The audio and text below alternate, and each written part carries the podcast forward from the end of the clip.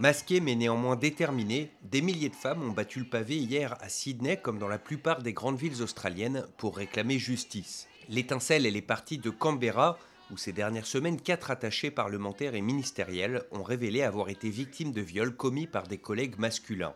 Un scandale au sommet, mais surtout le scandale de trop, d'après Jamie Evans qui organisait la marche à Sydney.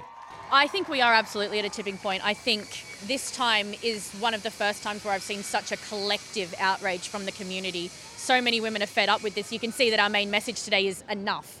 Who here is angry? Dans la foule, on croise des femmes de tous les âges. Elles ont fait le déplacement et ce malgré le fait que cette manifestation se déroule un lundi à midi. Almost uh, 70 years old and we're still fighting this shit. You know, enough is enough. Stop raping, stop killing, stop bullying, stop harassing. It's a no-brainer. Just stop. Now, stop. À Canberra, les manifestantes ont proposé hier au Premier ministre de défiler avec elles pour dénoncer le harcèlement au travail, mais aussi le sexisme. Scott Morrison, qui avait lui suggéré une rencontre à huis clos, a décliné l'invitation.